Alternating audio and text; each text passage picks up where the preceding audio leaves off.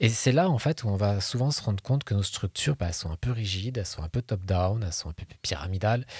Euh, elles sont bâties pour un monde qui était statique, qui était prédictif, avec des marchés un petit peu clos. Sauf que ce monde-là, il existe de moins en moins.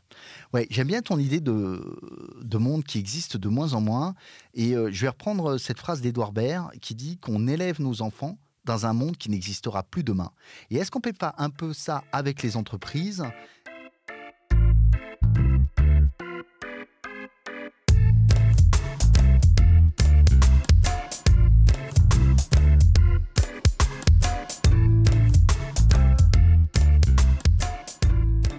Sur Moondrop, le podcast dédié aux nouvelles formes d'organisation du travail. L'agilité, Scrum et les blockchains offrent des réponses novatrices dans un monde de plus en plus complexe émergent. Euh, mais quelle place nous réserve-t-elle à nous, les hommes, les femmes qui travaillons? Je suis François Faure et je présente Moondrop avec mon co-host Thibaut Viotte. Merci François de poser d'emblée le sujet qui nous passionne. Toi et moi, il y a une chose qu'on partage, la conviction que l'agilité alliée au Web 3 offre un vecteur sans précédent historique d'opportunités économiques et humaines. Mais quelle forme ça va prendre François? Un rendez-vous mensuel où on vous propose de partir en reconnaissance avec nous d'explorer ces nouvelles formes d'organisation. Côté style, bah, sans dogmatisme, plutôt avec pragmatisme et surtout bonne humeur. Euh, Thibaut, par quoi on commence? J'ai vraiment hâte de vous proposer le sujet du premier épisode. Est-ce que les DAO ne seraient pas le futur des organisations agiles?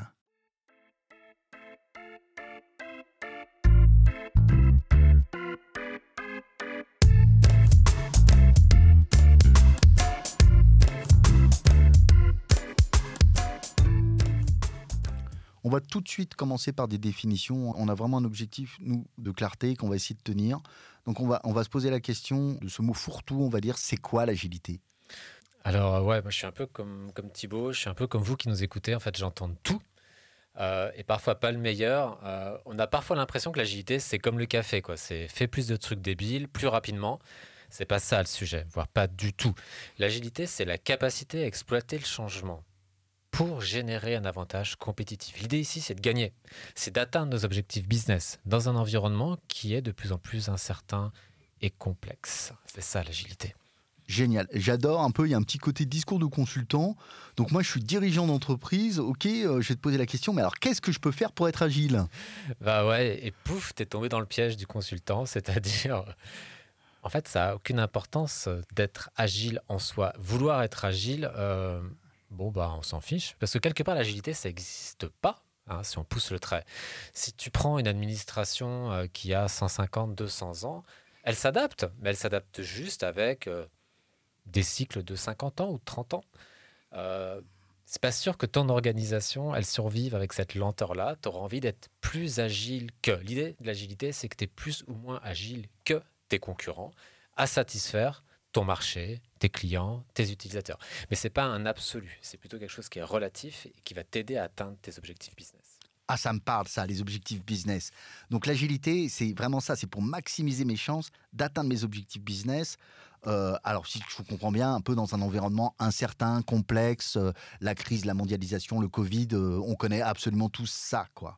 C'est trop ça, c'est vraiment tu as, tout défini en fait. Quoi. Et, et on s'en fout d'être agile, on veut vraiment atteindre nos objectifs. L'agilité, c'est vraiment notre moyen. Hein, c'est vraiment juste un moyen. Ok, je t'arrête, c'est super. Euh, ou pas d'ailleurs, parce que moi, du coup, avec mes équipes, mais je commence par quoi exactement là? Ouais, bah ouais. Bah, on est souvent démunis en fait quand, quand on veut commencer vers l'agilité. Et une bonne façon de commencer, c'est de se poser la question euh, bah, qu'est-ce qu'on a envie de faire ensemble? Où est-ce qu'on se voit dans cinq ans? Ça ressemble à quoi le succès? Pour nous Qu'est-ce qu'on a envie d'atteindre? C'est des questions qu'on a envie d'adresser ensemble. Et puis on pense souvent que ça va de soi. Or qu'en fait, non. Hein. Et plus on est au clair sur ces objectifs communs, bah, plus ça va nous aider. Est-ce qu'on veut générer un impact sociétal, financier, un peu des deux, ou juste satisfaire à mort nos clients? Tu veux dire que tu veux, tu, veux dire satisfaire le client jusqu'à la mort des équipes? Ouais, bah tu vois, ça c'est pas du tout l'agilité, ça c'est plutôt un gros mytho.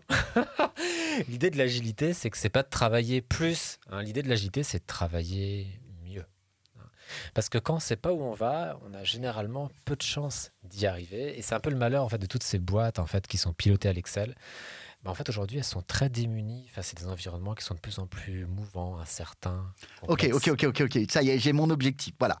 Moi, ce qui me ferait kiffer, donc j'ai trouvé mon objectif, c'est de diriger une boîte de 200 personnes euh, qui cartonnent avec des salariés heureux et euh, pendant qu'on y est, c'est d'être aussi épanoui. Voilà.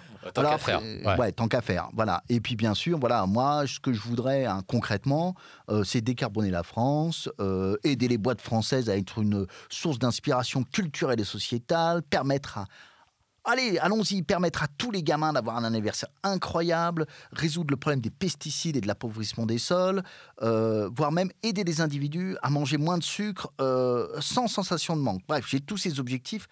Euh, j'avoue que je me suis même perdu un peu moi-même en disant je fais quoi avec ça là?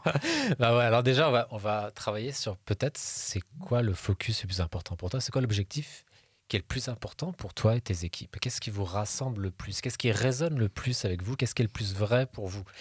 Et ça sera vraiment euh, vers ça euh, qu'on va aller. Et puis ensuite, ça va être comme au foot, hein, comme au rugby, au volet.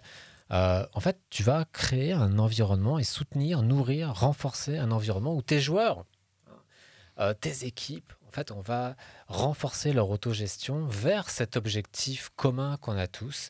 Euh, c'est radicalement la même chose qu'en sport collectif. En fait, hein. Et c'est là, en fait, où on va souvent se rendre compte que nos structures, bah, elles sont un peu rigides, elles sont un peu top-down, elles sont un peu pyramidales. Euh, elles sont bâties pour un monde qui était statique, qui était prédictif, avec des marchés un petit peu clos. Sauf que ce monde-là, il existe de moins en moins. Euh, il est en train de disparaître dans un monde qui est de plus en plus incertain, complexe euh, où les choses émergent très rapidement. Ouais, j'aime bien ton idée de, de, monde qui existe de moins en moins. Et euh, je vais reprendre cette phrase d'Edouard Baird qui dit qu'on élève nos enfants dans un monde qui n'existera plus demain. Et est-ce qu'on ne peut pas un peu ça avec les entreprises? Et euh, finalement, le monde qui existe demain, c'est un peu celui dont on va vous parler dans Little Things, c'est les fameuses DAO qui préfigurent potentiellement le futur de nos organisations. Alors, euh, moi, je parle de DAO. Je sais parfaitement de quoi je parle ou pas. On va le voir plus loin. Ce sont ces fameuses organisations qui sont construites sur une blockchain plutôt que sur un système juridique classique, même si on va voir que ce n'est pas si simple. Et maintenant, on va se poser la question de savoir, ces fameuses DAO, est-ce qu'elles seraient la forme ultime des organisations agiles? Clairement, François, c'est quoi une DAO C'est quoi la différence avec une société classique? Parce que je pense que c'est le meilleur moyen de, poser un peu la problématique. Alors, une DAO, ce sont des individus qui ont choisi euh, de se regrouper, de s'autogérer dans l'atteinte d'un objectif, d'une mission qu'ils partagent, qui se sont choisis. Euh, ils ont une cagnotte. Un peu comme les scouts, quoi un peu comme les scouts euh, qui, vont, euh, qui vont alimenter leur cagnotte au supermarché le samedi auprès des clients et qui ont choisi des règles de fonctionnement qui sont opérées sur une blockchain publique. Alors on est d'accord, ça peut être des scouts, ça peut être euh, une organisation caritative, mais ça peut être aussi une entreprise de 100 000 personnes. Alors si on compare euh, avec euh, une société classique, traditionnelle, dont on a l'habitude, quand vous immatriculez votre société, vous enregistrez un objet social, un code APE, NAF, et donc vous allez la catégoriser. Donc vous allez dire, bah, moi je fais de la boulangerie, moi je fais du commerce, moi je fais de la fabrication métallurgique. Et vous êtes contraint par ça. C'est-à-dire qu'en fait, quand ben, le marché change et que vous allez vous adapter, vous allez inventer des nouvelles choses, vous allez adresser des nouveaux marchés, eh ben, vous allez avoir un gros poids juridique parce qu'il va falloir changer toute cette structure, recréer des catégories, vous réenregistrer et tout ça. La différence avec euh, une DAO, c'est que la DAO, elle est neutre. Hein. Elle se fiche qu'on soit euh, boulanger, électricien, euh, promoteur de pub sur Internet. C'est pas son objet en fait. Hein. Il n'y a pas d'objet dans une DAO, c'est juste les individus qui partagent une mission. Donc beaucoup plus d'agilité. Ouais, et de l'agilité, on l'a vu que le monde est quand même devenu très complexe. Euh, on passera sur les Covid, les guerres, la mondialisation fameuse euh, qui fait que aujourd'hui, pour adresser tout ça, il faut être un petit peu souple. C'est ça, on a vraiment une accélération, puis la technologie en fait accélère, accélère, accélère. C'est vrai que c'est difficile de se dire c'est quoi le marché d'Apple aujourd'hui? Ils font des téléphones, ils font des puces électroniques, ils font de la production de cinéma, c'est de la distribution de musique. C'est quoi le marché? Et, c'est ça l'enjeu de nos organisations aujourd'hui. Elles sont multimarchés vers des objectifs commun. C'est ce qui va rassembler les individus d'une organisation. Et là, on voit bien en fait que la structure de la DAO, bah, elle colle parfaitement à cette nouvelle donne. Alors, le premier point qu'on pourrait utiliser pour comparer l'organisation un peu classique euh, de la DAO, c'est la transparence. Euh, dans une organisation classique, la transparence, bon, il n'y en a pas en fait. Hein. Euh, on va communiquer, si l'organisation est publique, peut-être une fois par an, les comptes de résultats, euh, mais bon, on n'a pas, de, pas de résultat à l'instant T, on ne sait pas ce qui se passe hein, entre ces deux prises de vue d'une année à l'autre. on ne sait pas qui prend les décisions, comment elles sont prises, comment sont affectés les budgets, comment les choses sont dépensées. Si vous prenez par exemple la Croix-Rouge, qui est une organisation qui dont on imagine en fait que l'objet en fait est d'aider les gens et apparemment, c'est ça qui se passe. Il hein. n'y a pas de raison de les suspecter. Par contre, on n'a pas, de, pas de transparence. Quand vous faites un don, vous ne savez pas si ça va servir à, payer ah. une publicité ou à sauver une vie euh, dans le pays X, Y. Alors, il y, a eu quand même des gros efforts. Euh, tu cites la Croix-Rouge, mais je pense de toutes les organisations caritatives, là, depuis 20-30 années, et euh, notamment de certains scandales humanitaires, de transparence de ces organisations. Donc, je, suis moitié d'accord avec toi. Euh, quel, va être l'apport de la DAO sur cette transparence-là? Alors, c'est qu'on est tellement habitué à l'opacité que celui qu'on nous dise un truc un jour et qu'on prenne ça pour de la transparence. Mais c'est pas ça la transparence. La transparence, c'est de savoir en temps réel et que n'importe qui puisse le savoir qui a pris telle décision, euh, où est passé mon argent et à quoi il est affecté. Et si on prend par exemple un autre exemple qui peut être comme Comeback Alive ou Ukraine DAO, ce sont des organisations caricatives, au même titre que la Croix-Rouge, donc ont des objectifs qui sont similaires, qui vont euh, équiper les individus, qui vont euh, protéger des, populations civiles, qui vont euh, mener des actions de sauvetage. en fait, vous voyez en direct votre don circuler dans l'organisation. Vous voyez où est-ce que l'argent est affecté. vous voyez les opérations, vous voyez les décisions qui sont prises. Vous avez accès à tout et en direct. C'est vraiment surprenant et c'est incroyable à voir euh, ces flux euh, qui sont complètement transparents. Concrètement, François, je vais te, je vais te poser une question un, peu naïve. Ça veut dire que si je, je fais un don à Ukraine DAO, je peux voir qu'il a servi à payer un taxi pour sortir quelqu'un d'une zone de guerre concrètement? Concrètement, c'est ça. Réellement? Réellement. Je peux suivre. Euh, en fait, c'est public et c'est sur la blockchain. Il n'y a pas moyen de tricher. En fait, on voit chaque transaction et toutes ces transactions sont publiques et sont accessibles à n'importe qui euh, qui a envie de, s'y intéresser. Et c'est vraiment un game changer. On ne se rend pas compte en fait de la de l'opacité dans laquelle on vit aujourd'hui. Et cette opacité, le problème qu'elle a, c'est qu'elle nous empêche d'être agile. C'est-à-dire qu'en fait, quand on ne sait pas ce qu'on est, quand on ne sait pas ce qu'on fait, même dans une organisation, quand on ne sait pas la réalité de qui prend les décisions et pourquoi, comment est-ce qu'on peut s'améliorer collectivement? C'est une vraie question. Or que quand il y a de la transparence, eh ben on se dit, ah, tiens, on voit qu'il y a un pattern qui émerge. Ah, tiens, on voit qu'on a fait ça, c'était pas forcément optimal. Tiens, comment on peut changer ça? Et puis, des gens de l'extérieur peuvent nous dire, eh, là, vous voyez, ça, c'est pas optimal. Est-ce qu'il n'y a pas quelque chose que vous pourriez faire? Ah ouais, tu as raison. Je ne le savais pas. Or, quand c'est opaque, bah, bah, personne n'en sait rien. Et comment est-ce qu'on peut s'améliorer? Comment on peut maximiser nos chances de réussite dans un environnement complexe? C'est très compliqué. Et c'est ce qui fait que beaucoup d'organisations aujourd'hui sont, sont très challengées, notamment par leur opacité. Donc, si je résume, et on, va peut-être terminer sur ce point-là, la, transparence, elle va amener de l'agilité dans la, sa capacité à agir sur les choses et les choses réelles, sur la réalité. Ouais, c'est ça. On est dans le dur en fait. Hein. Alors, euh, je vais être transparent avec vous puisqu'on est dans la transparence. On va à côté, on va attaquer, pardon, le sujet où je ne suis absolument pas à l'aise, celui de la décentralisation. Je n'arrive pas à me représenter ce que veut dire ce mot exactement. François, s'il te plaît, là, prends le relais. Moi, j'ai trop la pression, je, je me casse. Alors, les DAO peuvent être décentralisés ou pas. Euh, donc on va regarder ça. Ce qui est sûr et qui est toujours décentralisé dans une DAO, c'est l'infrastructure sur laquelle elle se repose, c'est-à-dire la blockchain.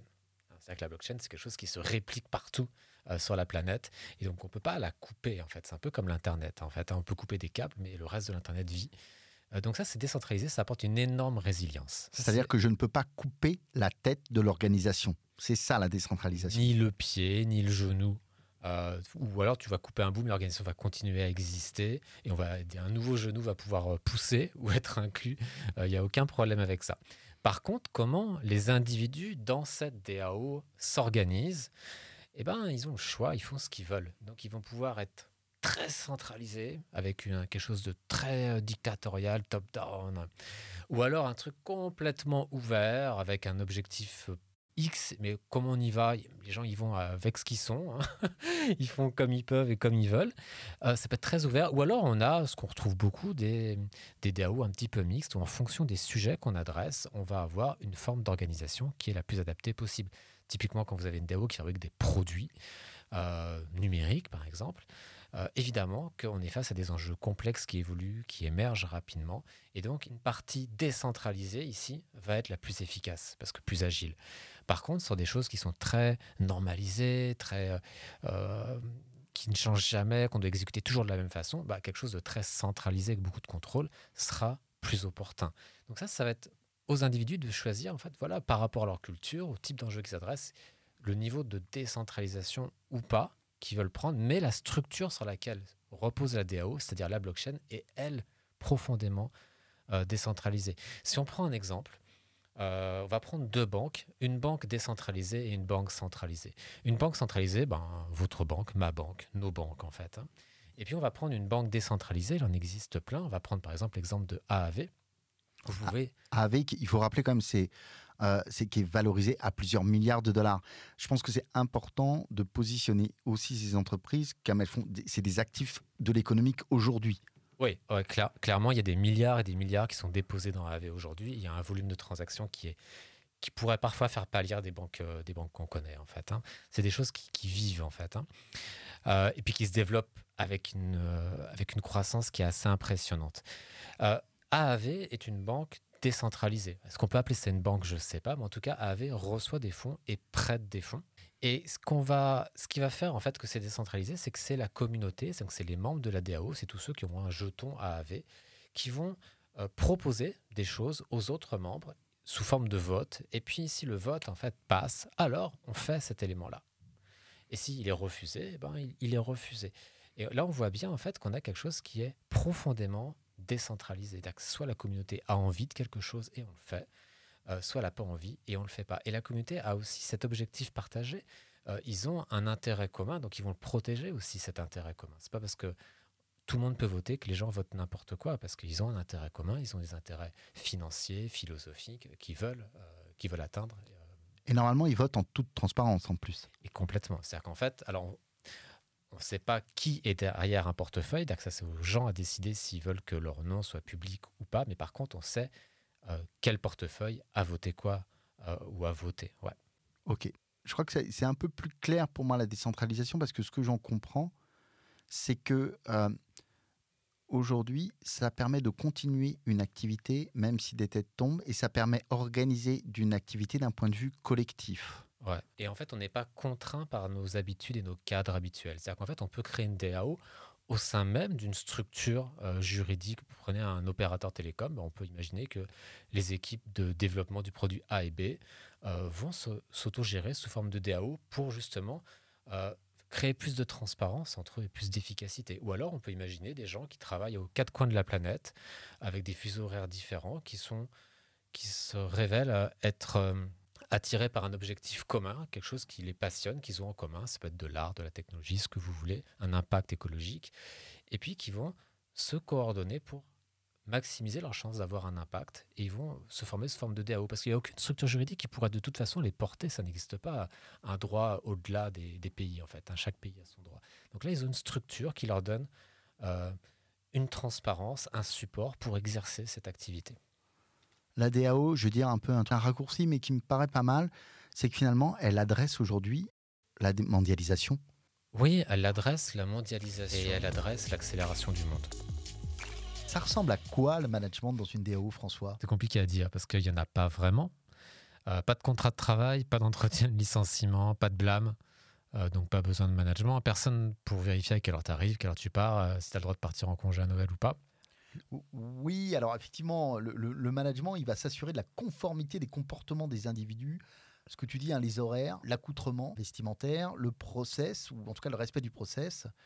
Et tu as l'air de dire type d'action, ça n'a aucun sens en DAO Disons qu'il y a des DAO qui pourraient euh, appliquer ça, mais un, ça me paraît hyper compliqué, et deux, ça n'a aucun sens, parce qu'il n'y a pas de coercition possible dans une DAO. Tu peux pas menacer quelqu'un de perdre son contrat de travail, il n'y a pas de contrat de travail.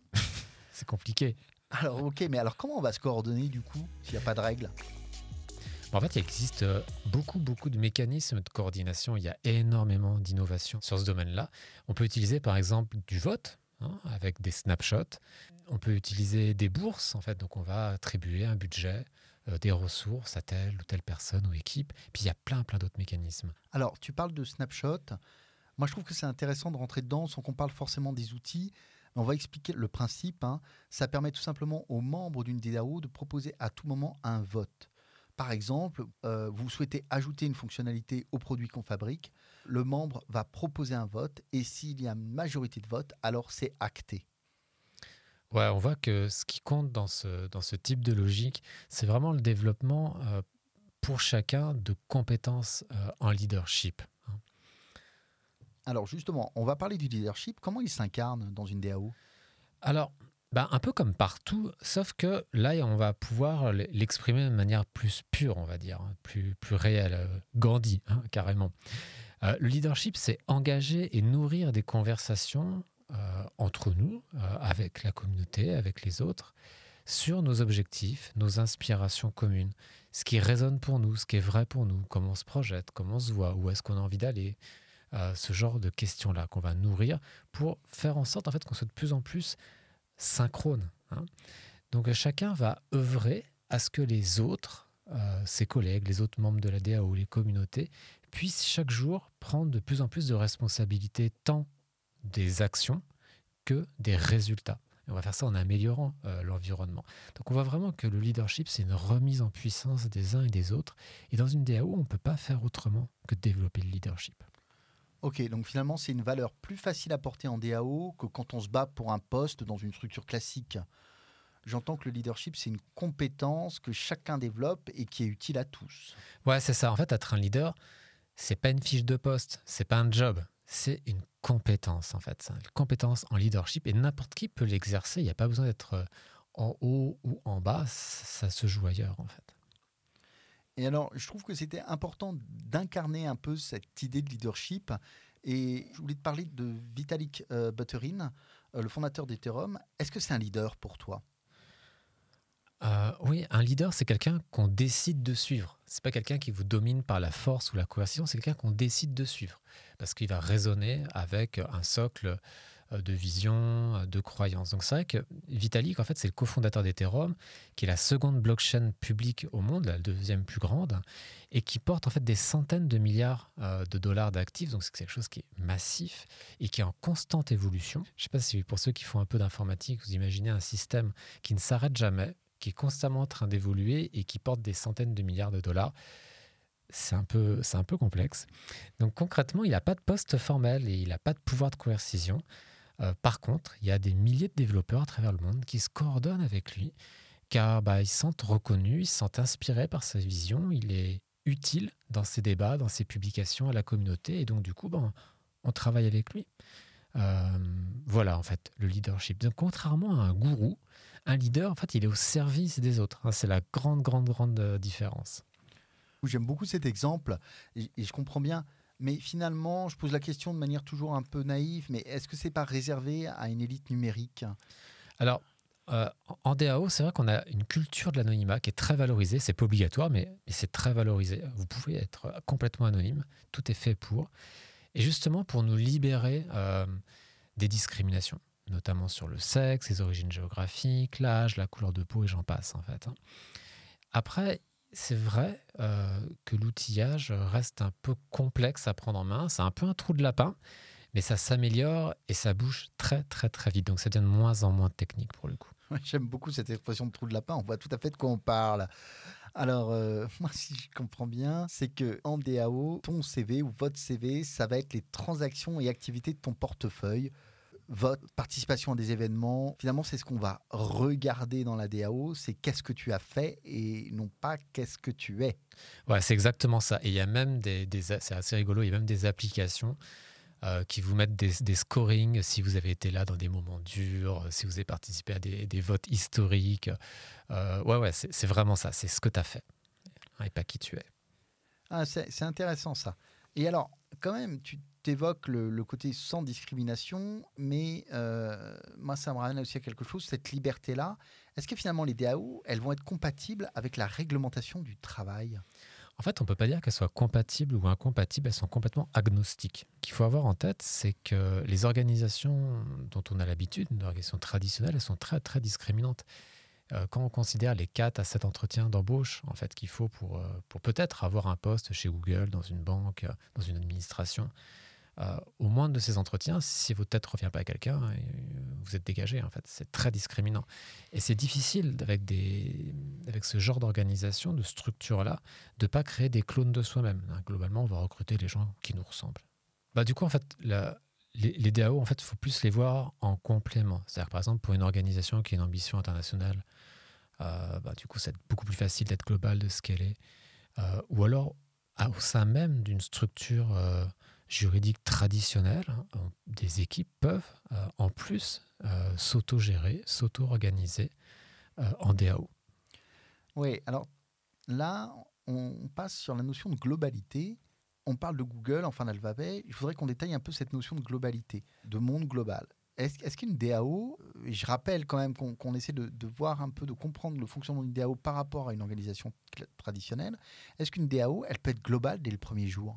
Ouais, ça fonctionne partout. En fait, il vous faut une connexion Internet. La seule contrainte, elle est là, mais que vous soyez euh, sur la Lune, s'il y a de l'Internet, euh, en Belgique ou en Louisiane, bon, ben, ça change rien.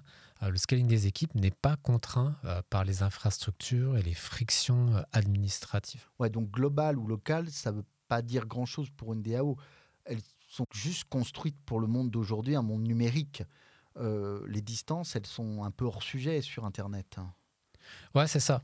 Et puis en plus, rien n'empêche en fait une, DAO, si elle veut par exemple lancer un produit réglementé dans un pays X ou Y, eh ben de, sur place, en fait, de, créer une structure juridique qui est adaptée à la réglementation, mais qui va être possédée euh, par la DAO. Donc en fait, on voit qu'elles peuvent euh, posséder des structures ou euh, intervenir à l'intérieur de structures existantes. On a, vraiment une complémentarité, en fait, un, tango qui existe entre les structures traditionnelles et puis les DAO, en fait. Hein. Et là, on voit que ce qui compte dans la, dans la DAO, c'est la raison d'être, hein, c'est le pourquoi, c'est l'objectif commun, et partagé. C'est vraiment ça qui compte. Le reste, c'est opportuniste. Objectif commun et partagé. Et ça, je crois que c'est quelque chose qu'on retrouve aussi en agilité. Et euh, c'est le moment peut-être de parler justement, est-ce que les DAO sont agiles par défaut Agiles par défaut, oui et non. C'est-à-dire, euh, pour le oui, euh, l'infrastructure sur laquelle elles sont basées, c'est-à-dire des blockchains publics, permet en théorie une agilité qui est infinie. Hein, c'est un avantage compétitif majeur en comparaison des cadres administratifs des organisations euh, traditionnelles. Le nom, c'est que les humains qui vont composer la DAO, bah, eux, ils peuvent ne pas être agiles du tout. Donc en fait, la DAO permet des choses, mais si les humains veulent se comporter de manière très hiérarchique, statique, et se contrôler les uns les autres, et s'empêcher de, faire des choses, bah, ils peuvent le faire. Hein, c'est à eux de décider. Ils choisissent de s'organiser comme ils ont envie. Euh, et donc les comportements, les valeurs et la culture des individus qui composent la DAO fera qu'elle est agile ou pas. Et on appelle souvent ça le layer zéro. En fait, c'est la couche humaine. Hein. La DAO permet tout, permet beaucoup, mais c'est les humains qui décident.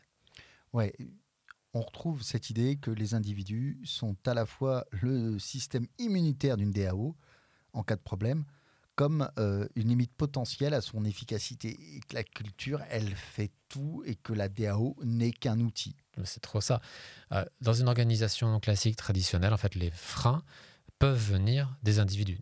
On aurait des individus qui ont des réflexes peu agiles, et, voilà. Mais aussi euh, de la structure administrative, en fait. Donc on va avoir des freins des deux côtés. Dans une DAO, euh, et c'est là où on voit qu'on a un avantage compétitif qui est assez flagrant en faveur des DAO, c'est qu'on va avoir des freins potentiellement de la part des individus, mais il n'y en a pas sur l'infrastructure sur laquelle la DAO est posée.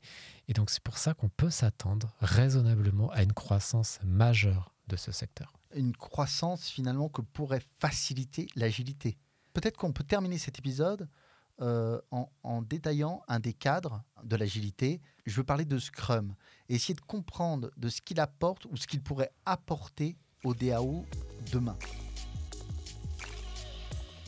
Alors, on a parlé des DAO, mais Scrum dans tout ça.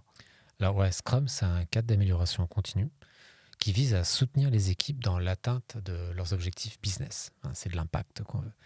C'est basé sur l'empirisme et sur des règles du jeu communes, comme en sport collectif, en volet, en foot, en rugby. C'est ce qui en fait une approche qui est redoutable pour adresser euh, ben, toute la complexité et l'incertitude en fait euh, de notre monde, hein, notamment les environnements économiques qui bougent dans tous les sens, technologiques ou sociaux qui sont chaque jour plus complexes. Oui, alors c'est intéressant, c'est que Scrum à la base, c'est vraiment vécu comme euh, quelque chose qui vient de l'informatique et on s'aperçoit qu'aujourd'hui c'est une inspiration dans de plus en plus de domaines économiques, industrie de la défense, produits physiques, grand public, recherche, médecine, finance, force spéciale militaire et bien sûr on tombe sur nos pieds le numérique. Et c'est vraiment. Est-ce qu'on a quelques exemples dans ces industries-là? En fait, je suis mal à l'aise tellement on a des exemples. C'est vraiment quelque chose qui est, en train de, prendre d'un point de vue planétaire. Alors souvent euh, de manière frelatée, mais certaines le font euh, avec énormément d'efficacité. Euh, ce qui me vient en tête tout de suite, mais ce pas forcément les meilleurs exemples du monde, on pourrait prendre la banque ING, ou alors on pourrait prendre le CRM Salesforce, ou, ou alors dans le domaine de la défense, en fait, l'avion de chasse qui est construit par Saab AB, qui est, qui est fait tout simplement en Scrum aussi.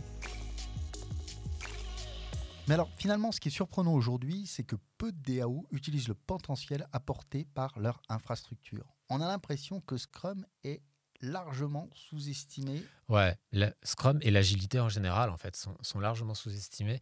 Et c'est assez marrant parce qu'on a une infrastructure qui permet une agilité incroyable, mais qu'en fait, le, ce qu'on appelait tout à l'heure un peu la, couche zéro, le layer zéro, en fait, bref, les, les humains qui sont dedans, bah, en fait, globalement, on a tous été formatés autrement sur des organisations traditionnelles et on tente à reproduire ça, alors qu'en fait, on a des véhicules qui nous permettraient d'aller beaucoup, beaucoup plus vite.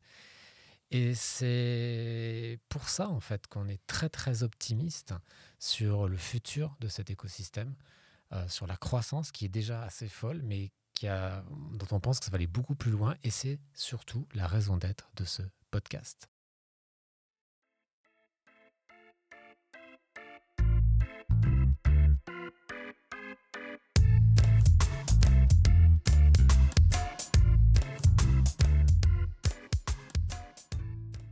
Moondrop, c'est pour vous faire bénéficier à vous qui dirigez ou travaillez dans des sociétés de l'innovation du monde des DAO pour plus d'agilité. Moondrop, c'est pour vous faire bénéficier à vous qui êtes membre de DAO de l'état de l'art en agilité pour accélérer davantage. François et moi, nous avons eu envie de vous partager deux ressources pour aller plus loin. Les DAO sont-elles le futur des organisations agiles? Un article de François qui est à l'origine de ce podcast et que vous retrouverez en commentaire. Et puis un article de Bankless en anglais How to Launch a DAO, qui est à la fois pratique et accessible. Thibaut et moi, on est heureux en fait de partager cette exploration de l'agilité et des DAO avec vous. Posez vos questions, partagez vos idées et envie de sujet. Euh, Moondrop, c'est votre podcast. Abonnez-vous, likez Moondrop et rendez-vous le mois prochain.